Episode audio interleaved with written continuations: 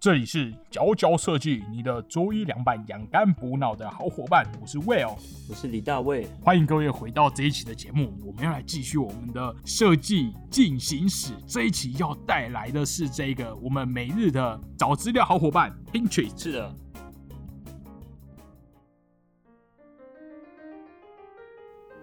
啦啦，没错，我们这一集要来讲 Pinterest。我觉得 Pinterest 是一个很有趣的东西，它，你知道，它其实在近年来才真的红起来。对，然后大家其实以前有听到两种讨论，一种是说用 Pinterest 真的好吗？或是讲不好的人就会觉得说 Pinterest 就是变得说你好像会往一些很主流的设计靠拢，然后或者说你好像都是在参考别人的设计。但有些人会认为说 Pinterest 它其实就是。让我们尤其做这种提案、做 image board 的时候，它可以更快速的找到我们想要的资源。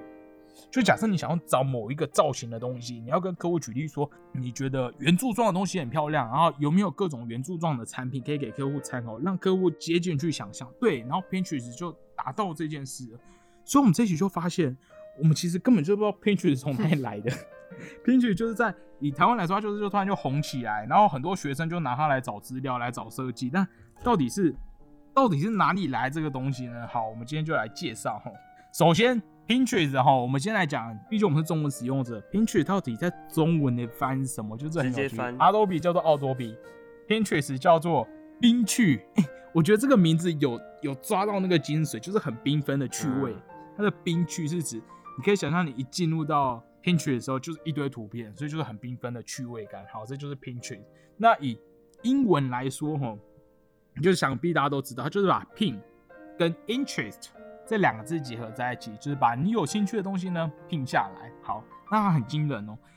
Pinterest 它是在二零一零年上线，好新哦。它其实跟 Instagram 在同一年，但是他们两个的发展差很多。Instagram 现在的活跃用户好像是十亿，但是 Pinterest 只有一亿。好，那我们还是要介绍它，因为它在设计界还是很有用的一个东西。其实 Pinterest 它现在虽然我们刚刚比起来跟 Instagram 差很多，它其实它的流量还是仅次于像是 Facebook、YouTube 等等的一些大平台。它有一个很有趣的东西，我从来没有看过这么惊人的数据，就是在美国的美国 Pinterest 的资料，它有百分之八十五 percent 都是女性的使用者，八十五 percent 都是女性哎，好难想象，神奇耶！但它其实它没有去强调。对，它不是一个女性用品的网站，结果八十五 percent 都是女性用户，真的很神奇。那我们现在来讲一下 Pinterest 的创办人，他不是车库创业，他也不是很有钱的公司砸出来的网站，他其实我觉得它是一种更趋近于我们的现代的一个设计故事。好，他的创办人叫做 Ben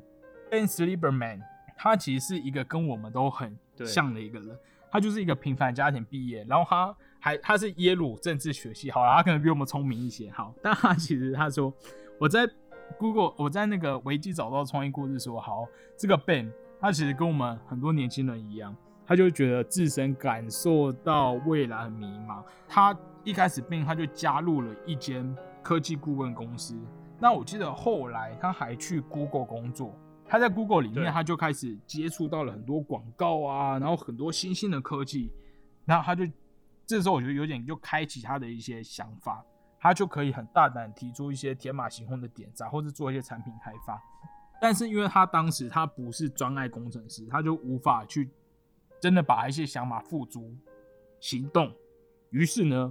他就离开了 Google，他就想要来创业。蛮励志。所以他这边他在他在维基上面还说，对他说，当兴趣不与工作成正比时，不是整天抱怨工作烦躁，而是。尽早离开不适的工作。好，这个 Ben 他就离开了这间，他就离开了 Google，他就决定自己出来做一个他要做的这个网站。好，然后就是在二零一零年，他就设立了 Pinterest 这个网站。他一开始他做这个网站的时候，因为 Google 以前是做搜寻软体，所以这个图像化搜寻是他 Ben 最早的一个理念。他觉得这个东西他是希望有一个有一定品质和风格的平台。这点我觉得是跟 Google 最大的差别。啊，对，因为 Google 其实是有一种开源嘛，就是什么都有，或是说任何资料，它就想要容纳所有资料。对，但 Pinterest 它一开始它其实是有一点走高品质路线。它有个很有趣的东西，最近不是前阵子很红的那 Clubhouse 吗？Clubhouse 有一个风靡全球的一个对邀请制，就是你每个人只能邀请三个人，那你越有名，邀请越多人，你可以获得的那一个邀请的数量会越多，所以它有一种打造于 VIP 一种很私密，好像有的人是很帅的东西。嗯，所以这个东西其实 Pinterest 最早就做了这件事情，真的很酷。Pinterest 在最早发布的三个月内，只有三千个使用者，哎、快要比我们的听众还要少。好，Anyway，但是同样是脸书哦，脸书当年在三个月内发布的时候，就达到了两千五百万人，所以差距超大。于是这时候贝恩就想说，好，他有个方，他想到一个方法，他就想直接接触这些使用者，所以他就开始去直接寄发 mail 去邀请用户参加 Pinterest 举办的用户大会，以及刚刚前面提到，他想要提供个好的品质，他不想要大家随便进来，他想要真的是使用者去找跟他有一样好品味的人进来，所以他就让每位会员可以邀请五个人进来，让有跟自己有就是 quotation 相同品味的人可以加入到 Pinterest 来，所以 Pinterest 那个时候就是瞬间就是出现一个很好的，我觉得成功的地。方就是很不容易的，就是他怎么去控管那些照片、图像的品质，这个这个很难去拿捏。对，其实 Pinterest 连现在它是有人在后面挑选吗过滤吗？还是说它的演算法就是自动会？对啊，我其实也不知道 Pinterest 图怎么上去，因为你同样的同样的关键字在 Google 搜寻跟在 Pinterest 搜寻，那个出来的质感真的有差欸、嘿，而且我发现一件事情，Pinterest 它同一个页面的时候很少会，几乎不会重复，对不对？为什么嗯不会重复？呃对，就是它不会有同一个东西，但从不同的来源来被重复。这感觉是他们已经过滤掉了背后的感觉都各种筛其实对耶。其实我们觉得现在 Pinterest 用的很流畅，它其实背后有一个很很复杂的计认真的算。机制在运作，对，去过滤掉我们不想要看到的东西，让它整个版面现在变得很干净。哎、好厉害哦！突然觉得很尊敬 Pinterest，它就是让我们可以好好眼睛你看是理所当然、很简单的呈现，可是其实背后可能真的不容易哦。嘿，另外就是说，Pinterest 你会注意到，它好像是一个烹饪为主，或者说烹饪手工很多照片。对，因为最早期被它的出发点就有点像想把 Pinterest 打造成像是一个社交活动，像一个社群软体一样，一些那种很多那种什么啊手工艺团体。所以他那个时候邀请了很多的团员组织，都是在做这种手工艺会，但通常你知道，就像对同好会，对对对对，就是同好会的概念。那同好会大家就会很热衷，很容易聚集在一起，那就可以一次就可以一批一批一批的这个会员就可以吸引进来。所以这就是 Pinterest 的一些故事。它现在 Pinterest 其实它现在获利也很高，它现在市值是三百一十五亿美元哇。过了十年，它就已经膨胀到三百四三百一十五亿美元。那它每年的营业额好像是十一亿，都是天文数。字。我觉得他给了我们一种新希望、欸，就是 Ben 他没有像是贾博士，哦或是他没有像是他没有那种很传奇的感经验，他的出平凡青身就是一般的家庭，对，但我觉得他也没有到很平凡，毕竟他是耶鲁大学的政治系毕业，应该也是稍微聪明，可是应该说他没有那种颠沛流离的故事，有点算跨领域哦，所以是蛮励志的欸。对对对，欸他其实跨领域，欸可是我觉得他跨领域有点在于说他自己不是工程师专业，就是有点说想法是最重要的，而不是说你去学了多少技能的那个想法，然后并且怎么执行，把它执行到位。对，就成了 Pinterest。那好，李大卫，你觉得 Pinterest 你怎么想 Pinterest 这个东西，或是你有听到有任何人是怎么评论这个哇哇哇重头戏来了！我对想一下这个议题哦，我个人觉得很方便，尤其做 image board 的时好，候，我觉得这个东西的出现，这個东西的出现，我觉得是一个革命诶，感觉它是解放了设计领域里面的某一个层面，它完全，比如说有点像是那种所谓地球是平的嘛，好像是交通还是网络，反正它的改变好像就有一种就是相当于让地球变平的这种影响力，我觉得哦，你说那个影它等于收集的所有的、几乎很多的设计的相关的的作品嘛，然后细节啊，一些巧思啊，是你像是怎么讲？假设假设你今天是一个不是很有道德的设计师，你可以在上面随便找一个图，然后去应付你的客户、欸，对不对？其实对啦，其实我觉得这好像就两种，我觉得一体两面。一面是说，我会觉得说它好像会变成说，呃，上面的图片更容易被盗用，因为大家可以很快就一直不断搜寻找到他要图片。当然，我在想它会不会另外一方面是，它其实是一个很好的学习工具，因为它上面的品质都是好的。如果我是一个设计的学生，或是我当我对某个产品不熟的时候，我可以很快速的找到说一个好的设计，或者说看起来不知道它好不好用，可是看起来还不错的设计，它会长怎样？然后我可以快速有另外一方面是说，嗯，还有所谓的原创或者是创新吗？啊，就是他感觉好像所有的可能性都在上面出现了。都在上面了。嗯，Pinterest 有点是好像变成一个同温层，嗯，就是说所有的概念好像都在这了，所以你到底是说我到底要参考这些概念，还是说我要再突破于这些概念，就变成是一个。对啊，我觉得它就是有点一个同温就你可以把它当一个巨人的肩膀，嗯那从这里面再去发展出一个可能有别于里面东西的东西。可是，是，对对对，我觉得以一个巨人肩膀，可是我觉得你只要稍微，你只要稍微不那么坚持一点，你很有可能做出跟里面 雷同的东西哦。这是不是就是一个厉害的工具？危险对对没错没错它就是一个越锋利的刀。哎、我其实我其实觉得有一个方式可以避免这件事，就是假设你今天你要做平面设计，你就去一直看建筑的东西，就是完全不你要去看不同领域的东西，嗯然后你可以参考它的设计风格或者它的设计手法，可是你应用在完全不同的媒材上，我觉得这是一种一种转移。我是觉得，假设我今天要做要做某个产品，我其实几乎我不会去，我我我不会一直去看说大家怎么去设计一个水壶，可是我可能会去看一些雕塑，或去看一些建筑，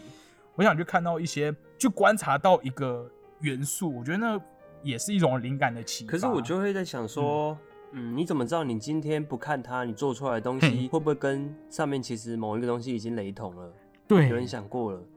我觉得这是一个很尴尬的东西嗯。耶，就是我们真的在做某个设计前，完全不碰偏曲，会发生什么事？真的完全是你用脑袋想出来的，你完全不去参考任何资料，跟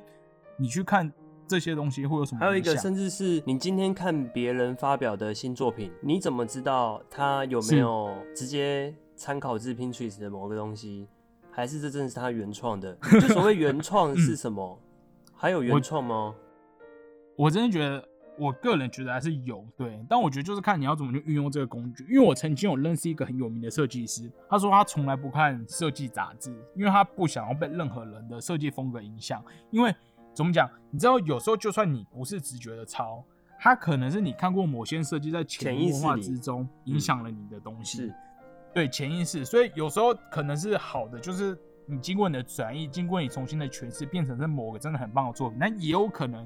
你可能就真的不小心参考到某某设计师的设计的东西，因为现在毕竟设计师跟设计产品这么多，好像也很但是难避免。也许是啦，那个也是一个路线，就是如果你想要走一个完全有点那种艺术艺术家性质，就是走自己个人路的，确实可以那样。可是如果你今天是要精进一个产品的设计，总是要去看说现在大家已经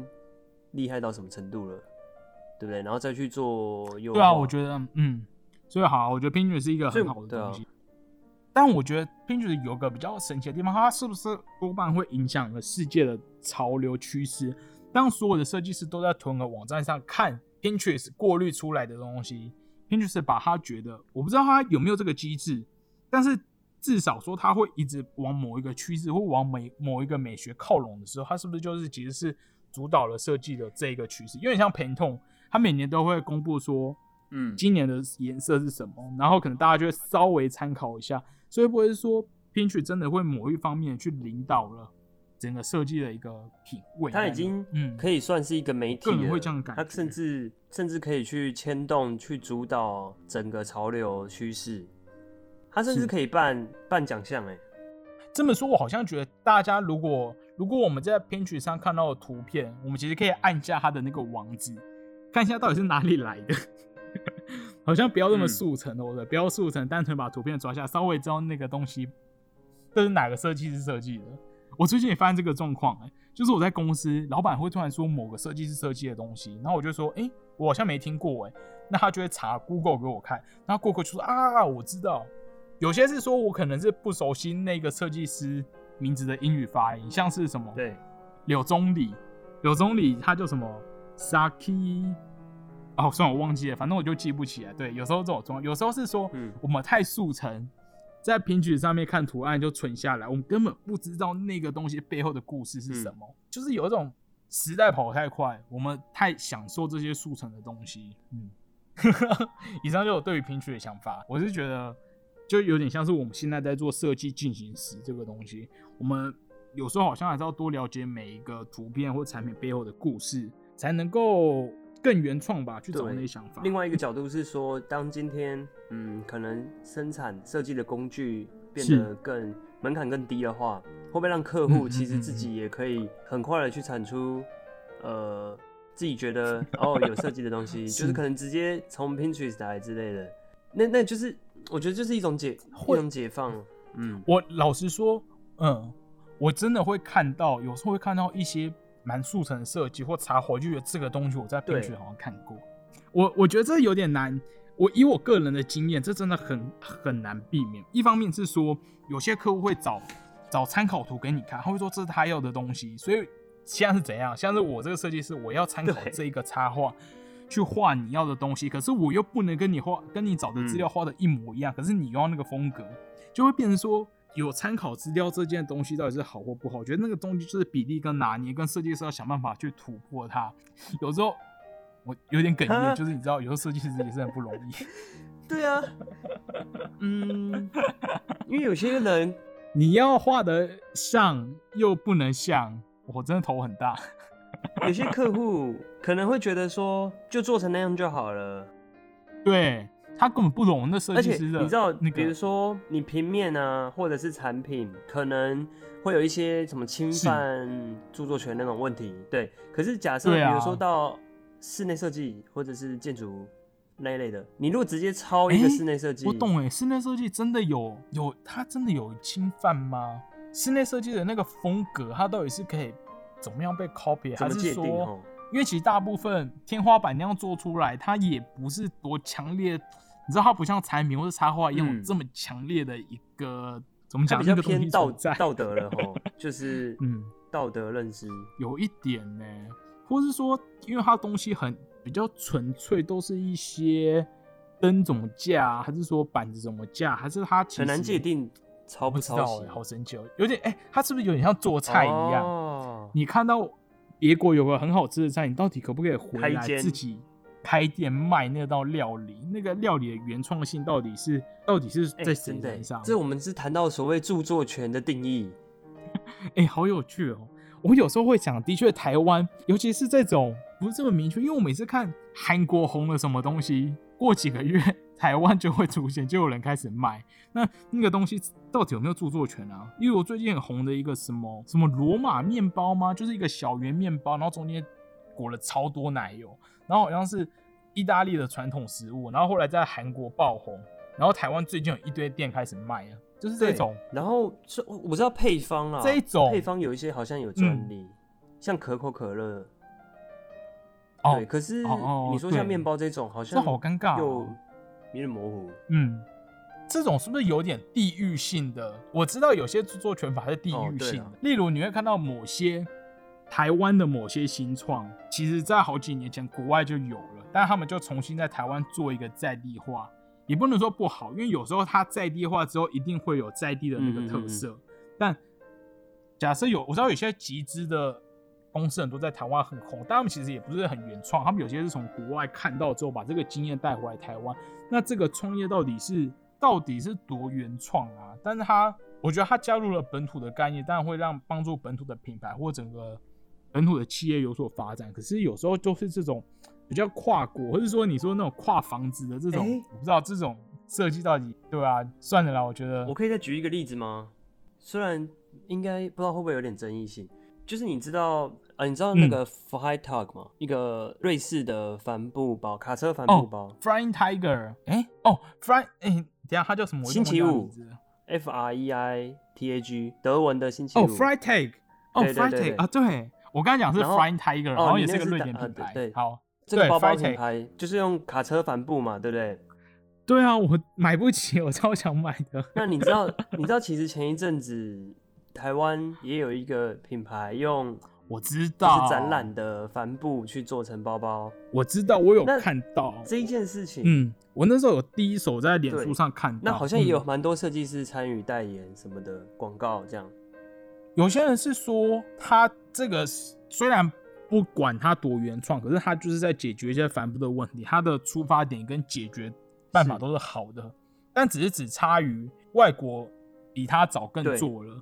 就差于差别在这里，可是有时候就讨论到说，当国外做了一个好的设计来说，是不是我们就不能做？就这个东西就是被锁死了，还是说一个是说他有点是因地制宜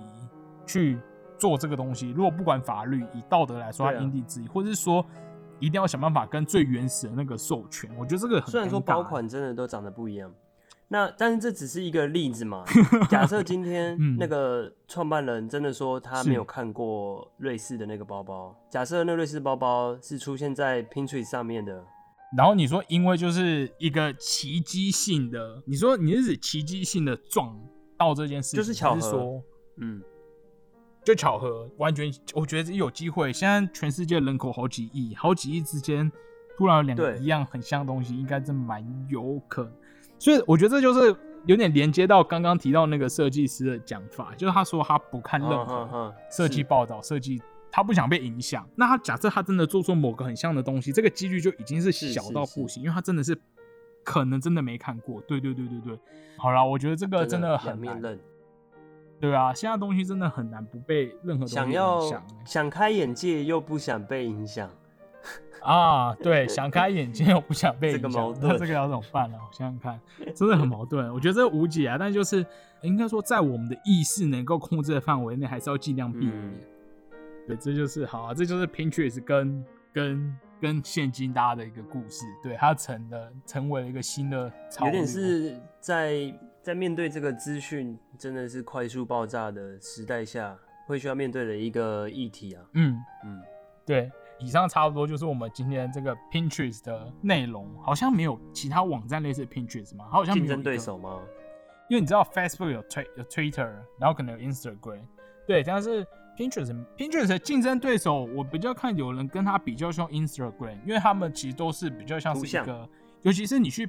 你去 Instagram 的搜寻，你有时候没有输入搜寻，它不是有很多推荐嘛？它其实也是类似这种瀑布墙的概念，对，有的人把它们拿来做比较，但我觉得 Pinterest 的好处是 Pinterest 上面还没发生迷因。或者是疯狂我我觉得潮应该已经被删掉了某部分还是有一点哦，你说被过滤吗？就它里面其实没什么抖音，或是太迷因太对我觉得可能也没有色情，因为像 Twitter 就是被色情泛滥。我觉得 Pinterest 是某一种生活、某一种品质的净土啦。以现在来说，好，那我们希望 Pinterest 继续保持，对，希望它不要哎有时候就是会突然想说，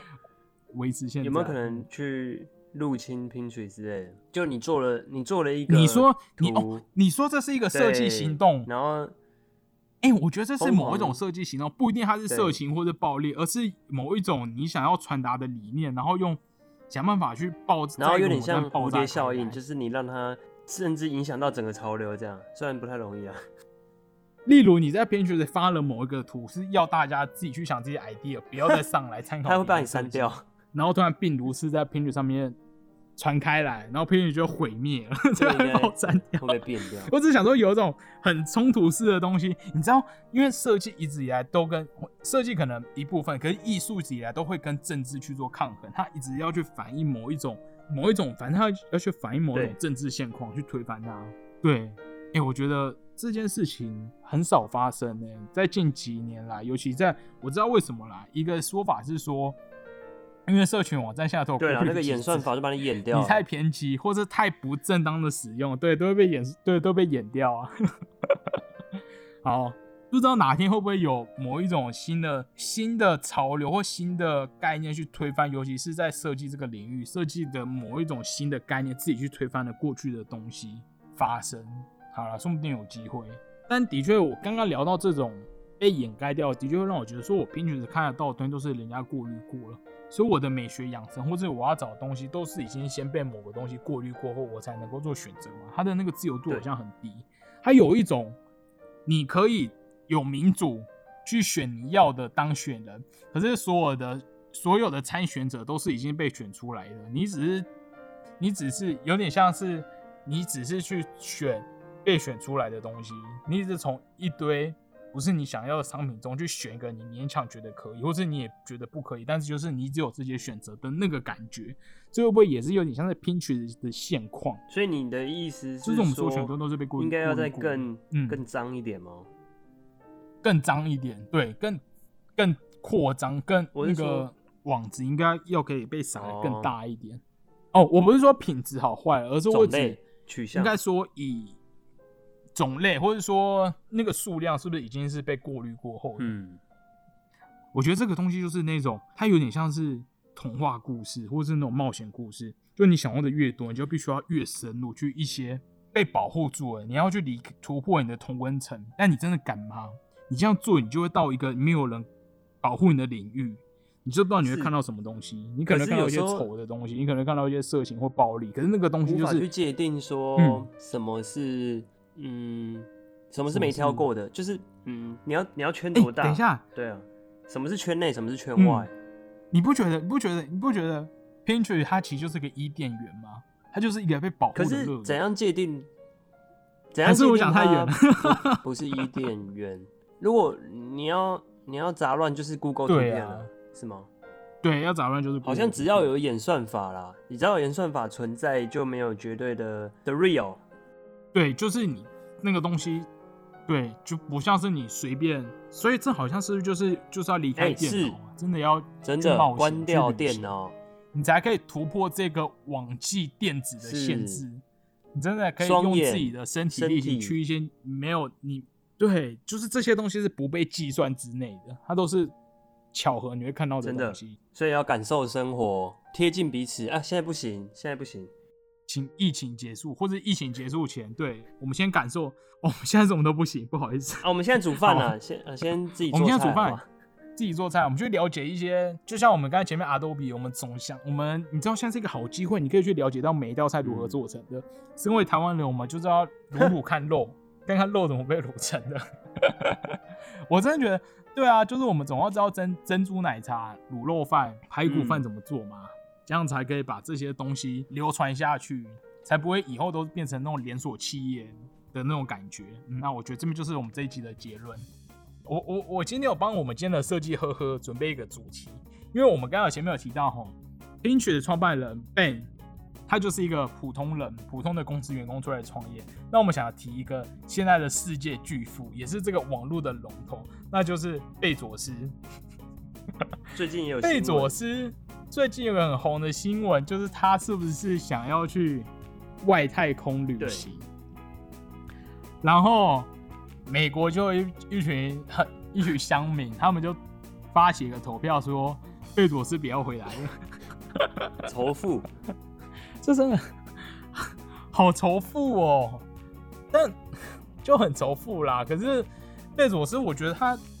因为也不熟，我们看到都是片面的媒体资料，我也不知道他人到底好不好。但至少我们是不是我知道被 Amazon 一直有一个那个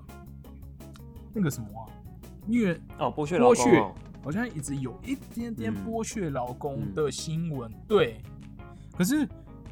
我我这边有看到另外一个消息是，之前不是有一个奥斯卡得奖影片，那个 《No Man Land》游牧人生，那它里面其实有去，它里面真的它有去 M 总打工。但这个东西很很神奇哦，这个东西几乎你无法去判断它是好或坏政策，因为这些游牧游牧民族他们就是不喜，他们就喜欢开着车随处移动。可是到了冬天，他们如果待在车子里面会很冷。这时候，Amazon 在冬天，尤其是圣诞节那种季节，他们的货运量可能会大增。那他们就会请这些这些居无定所的人去那边帮忙，那他们会提供他们哦停车场，然后持船住，就等于说提供个庇护也所。是一种那刚好 Amazon 他不会想要随时有一群员工，哦因为他可能夏季哎或什么时候可能是淡季啊。对，所以等于说这刚好像是一个商业利益的需求，跟这些人想要自由，就刚好搭在一起了。你好像也不能说 M 总在剥削他们，因为这些人他可能也不想要一直在这里工作，但很神奇的某一种在一起 part-time 我就觉得是一个好棒的和谐嗯感。对，某一种 part time，对，这就是这个相较起来有没有这个一样是网络媒体界的巨富。Amazon，你是嗯跟他有什么关系吗？你买过一些东西？嗯，我跟他的关系有有有有有有，我其实很常用 M，没有很长，但我常有时候会用 Amazon 买一些我在台湾买不到的东西。像我之前，我是用 Amazon 买，是我之前那时候在德国的时候，那我就在某一家当地的文具店，然后就买了一把超美的剪刀，好好剪。然后我就发现我在台湾找不到，因为它那个剪刀它就长得很工业，很很像手术刀，整把是金属的。然后那时候回台湾，我就那时候我还在大学，我就跟我同学们一起合购，嗯一起团购，对。然后我就在 Amazon 上面找到，然后就从德国寄来台湾，那就蛮方便。我觉得 Amazon 它有点就是虾皮啊，它就是各种，它有。哎、没有，它有各种，它有一些是 Amazon 官方的商品，有些是各种使用者的商品，对，大家买家卖家自己上来卖的，嗯，蛮好用的，我觉得 Amazon 蛮好用的。其实 M 总也让我想到说，M 总其实最早出发是书店嘛，所以它其实都是一种很传统的东西，然后很聪明的方式，然后就变成一个很全球性的东西。它好像跟脸书或是 Pinterest 这种一开始就诞生于网络网络时代的产其实是很不一样的。我觉得它多少还是有一点那种实体物品的尊严。因为我觉得，如果你做产品设计，然后有时候一直反思，到底在这个数位化时代还做在硬体，它真的有未来吗？可是它好像又是一种人类很原始的东西。人类一开始当需要出去打猎或吃东西的时候，这个物体就诞生，这个需求是就是亘古不变的，就这种我不知道很有趣的东西。这是我在做这一期做 M 总做 Pinterest 的时候的一些有趣的想法。我觉得差不多，以上就是这一集吧。这一集这个这个现设计现在史的第二集，就是由我们这个强大的网络图片搜寻引擎灵感的救星 Pinterest 成为我们第二集的补充一下，你刚刚讲错，是好设计进行时。你啊我刚讲的是什么现在时。哦，真的假的？哦，对对对，设计进行史，好不好？好不好？我们都是当代这个史史进行史的编写的一部分，因为我们都对，参与了在这些软体当中、这些使用当中。嗯，没错。那我们也欢迎大家，如果你对生活中某一个东西，你很好奇它背后的故事或背后历史，或者说你自己跟它有什么神奇的小故事，也欢迎你分享给我们。设计中的任何工具，嗯，那我们接下来会持续锁定全球网络上，或者说台湾一些跟设计相关的产业或是工具，到底它背后是如何走到现在这一步的？它如何去影响我们每天做设计的我们？我们将会持续关注于这个领域，那提供给大家更多的新的节目内容。好，以上就是这一周的佼佼设计，你的周一凉拌养肝补脑的好伙伴，我是 Will，我们就下周同一时间再见，拜拜，拜拜，拜拜，记得去 Instagram 找我们哦嘿。嘿。